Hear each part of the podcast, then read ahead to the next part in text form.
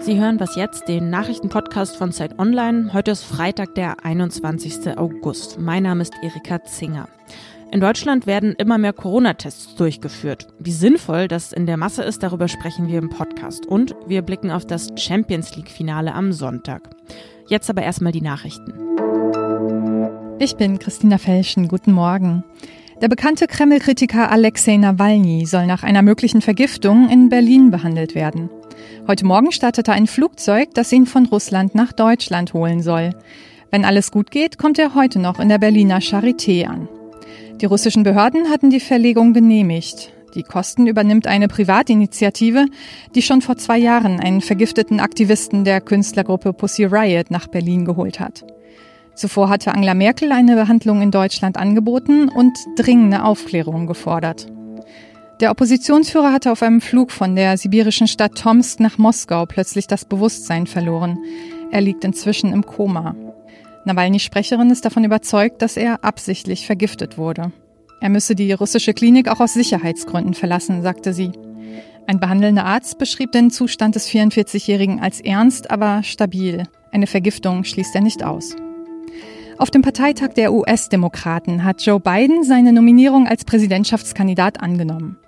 Er versprach, das Land nach vier Jahren Trump zu einen, die Corona-Krise in den Griff zu bekommen und Millionen Jobs zu schaffen. Außerdem will er eine Antwort auf rassistische Ungerechtigkeit geben und entschieden gegen die Klimakrise handeln. Biden sagte, Donald Trump interessiere sich nur für sich selbst, nicht für das Land. Er habe vier Jahre lang Hass und Zwietracht gesät. Redaktionsschluss für diesen Podcast ist 5 Uhr.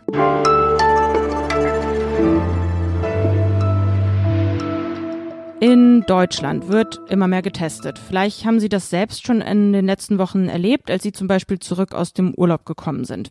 Man will Covid-19-Infizierte ausfindig machen, lokalisieren und so vermeiden, dass es zu weiteren Infektionen kommt. Klingt erstmal plausibel. Ja, wie schafft man das? Indem man eben testet. Immer und immer mehr zu testen muss aber nicht unbedingt sinnvoll sein. Das klingt jetzt erstmal paradox. Was dahinter steckt, bespreche ich jetzt mit meinem Kollegen Jan Schweizer aus dem Wissensressort der Zeit. Er hat sich für die aktuelle Ausgabe dazu Gedanken gemacht. Hallo Jan. Hallo. Seit Beginn der Pandemie in Deutschland, da hieß es ja immer wieder testen, testen, testen. Das wurde dann von Politikern wie Gesundheitsminister Jens Spahn fast schon wie ein Mantra vorgetragen. Wieso zeigt sich denn jetzt, dass dieses viel hilft, viel vielleicht Quatsch ist? Ja, das zeigt sich eben an genau diesen Dingen, nämlich dass zum Beispiel Reiserückkehrer getestet werden. Das ist im Prinzip nicht so schlecht, äh, die zu testen. Allerdings ist der Zeitpunkt der falsche. Denn ähm, die meisten Reiserückkehrer werden ja getestet, wenn sie zurückkommen, also am Flughafen zum Beispiel landen, da wird ein Test gemacht und dann bewegen sie sich relativ frei zum Beispiel nach Hause. Und im, im besten Falle ist es dann tatsächlich so, dass sie einen Tag später das Testergebnis bekommen.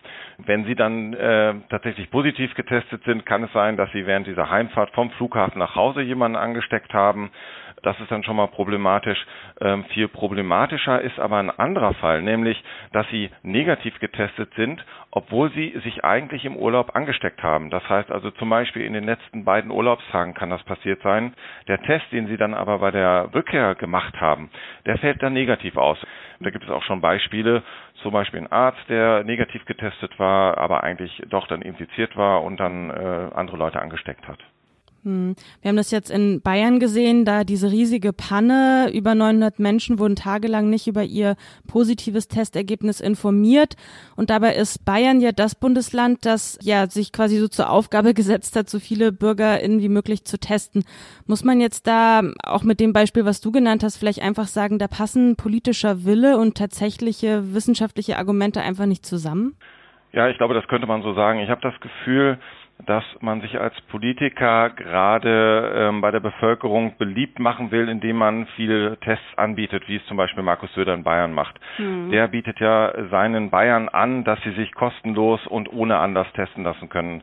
Und da gibt es einfach zwei Probleme. Das eine Problem ist das, was vielleicht gar nicht vielen so klar ist, nämlich wir haben nicht unbegrenzte Testkapazität. Es gibt dann diese Zahl von 1,2 Millionen in der Woche, die das RKI ähm, äh, schreibt.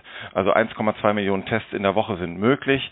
Ähm, das ist tatsächlich auch so, aber eben nicht über einen längeren Zeitraum. Im Moment wird geschätzt, hält man das vielleicht sieben Tage durch. Äh, und Markus Söder ähm, möchte die Testkapazitäten in Bayern ja jetzt sogar noch steigern auf nämlich weit mehr als 200.000 Tests am Tag. Und das ist das, was gerade in Gesamtdeutschland gerade mal in Höchstzeiten geschafft wird. Welches Vorgehen wäre denn aber jetzt stattdessen sinnvoller? Eigentlich ist ein gezieltes Vorgehen sinnvoller, dass man sich mal über eine richtige Teststrategie Gedanken macht.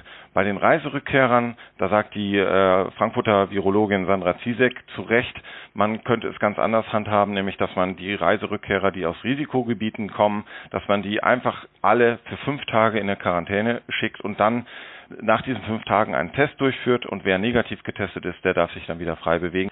Und ansonsten ist die Strategie, ähm, dass man sich darauf konzentriert, was man wirklich braucht. Wir werden jetzt im Herbst in Situationen kommen, äh, da werden die Fälle noch weiter ansteigen, da wird es wieder Ausbrüche geben und da werden wir uns darüber Gedanken machen müssen, ob Kitas geschlossen werden müssen, ob Schulen geschlossen werden müssen. Da muss also wirklich viel getestet werden. Dann müssen wir überlegen, ähm, ob wir Krankenhauspersonal testen, ob wir Pflegepersonal testen.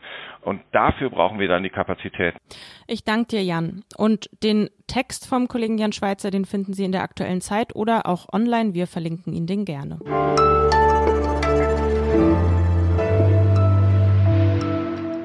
Und sonst so? Ein Stipendium fürs Nichtstun. Um genau zu sein, 1600 Euro einfach so. Ja, das klingt erstmal ziemlich verlockend. Einfach so stimmt auch nicht ganz. Man muss konträr zum ganzen Konzept vom Nichtstun doch etwas dafür tun. Die Hamburger Hochschule für Bildende Künste hat das Stipendium ausgeschrieben. Drei Stipendienplätze gibt es, wenn man denn die Jury überzeugen kann. Sieht folgendermaßen aus. Die BewerberInnen müssen angeben, was genau sie nicht tun möchten und wie lange sie beabsichtigen, das nicht zu tun. Im Zentrum soll da immer die Frage stehen, was kann ich unterlassen, damit mein Leben keine negativen Folgen für das Leben anderer hat. Ja, die Bewerbungsfrist geht noch bis zum 15. September. Wenn Sie also gerade nichts zu tun haben, vielleicht ist es ja ein Versuch wert.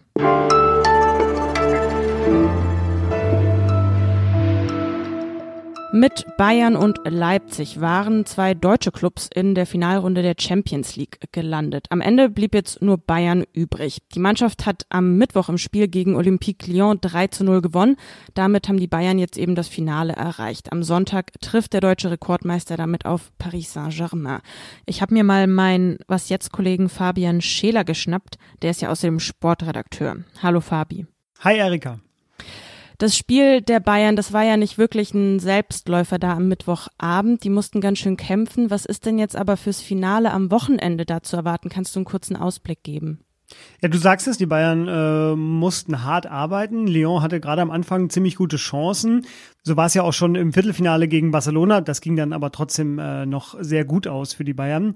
Naja, die Bayern waren in beiden Spielen die bessere Mannschaft am Ende. Die Ergebnisse sind ja eindeutig. Äh, aber sie waren anfällig eben auch in der, gerade in der Abwehr, gerade über die Flügel, wie man im Fußball sagt, also über die Außenpositionen. Und da ist äh, Paris natürlich besonders stark, denn bei Paris spielen zwei der teuersten Fußballer der Welt, Neymar, ein Brasilianer, und äh, Kilian Mbappé, ein Franzose.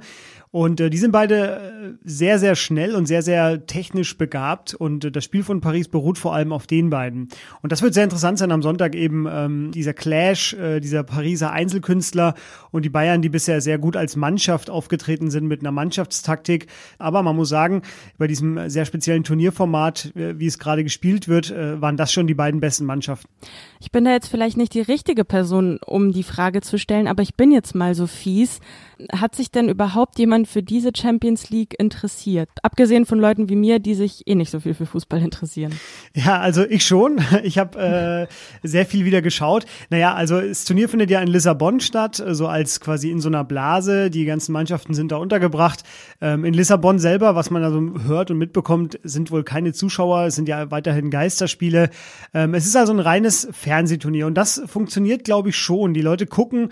Also bei mir in der Straße zum Beispiel sind zwei Fußballkneipen, die sind beide brechend voll. Meiner Meinung nach auch zu voll, was die Abstandsregeln betrifft. Mhm. Die Champions League ist ja ohnehin im Gegensatz zu den nationalen Ligen so ein bisschen das Turnier der Nowheres, sag ich mal, oder der Anywheres. Also das ist so ein bisschen losgelöst von lokalen äh, folkloristischen Einheiten, sondern es ist so ein das globale äh, Fußballturnier. Der FC Bayern, der hat ja eine ganz lukrative Beziehung, sage ich mal, zu Katar. Der dortige Emir ist ja großer Sponsor und ebenfalls involviert ist der Emir auch bei Paris Saint-Germain. Ich habe gesehen, du hast bei Twitter schon die Frage aufgeworfen, wem drückt denn jetzt der Emir von Katar die Daumen am Sonntag? Welcher Verein ist dem mehr wert? Ja, also es ist tatsächlich das erste Finale, bei dem äh, die beiden Mannschaften einen Duty-Free-Shop am Flughafen in Katar haben, weil du sagst es schon, äh, die sind beide sehr eng verbandelt mit Katar, Paris natürlich deutlich stärker. Also der, der katarische Investmentfonds QSI, der ist Hauptsponsor bei Paris, der hat da sehr viel Geld investiert, über eine Milliarde in den letzten Jahren. Ähm, und das ist natürlich schon deren Projekt. Bei den Bayern sind sie nur in Anführungszeichen, sage ich mal, als, ähm, als Trikotsponsor involviert das ist jetzt nicht die ganz enge Verbindung wie bei Paris. Und mhm. tatsächlich ist es seit Jahren das große Ziel äh, der katarischen Besitzer, dass sie die Champions League mit Paris gewinnen. Und ähm, ja, zwei Jahre vor der WM in Katar wäre das, sage ich mal, der vorletzte Schritt äh, für Katar. Ähm, dann in zwei Jahren eben die WM vor Ort. Also Katar hat sich da auf den Weg gemacht, zu einer globalen Sportmacht zu werden. Am Sonntag dann also um 21 Uhr das Finale der Champions League. Das ZDF überträgt das Spiel sogar live. Danke dir erstmal, Fabi. Sehr gerne.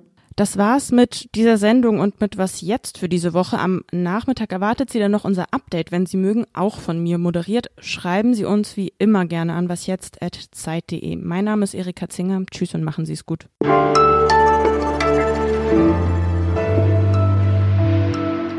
abgesehen vom Emir, wem drückst du die Daumen? Kann man das verraten oder ist das geheim?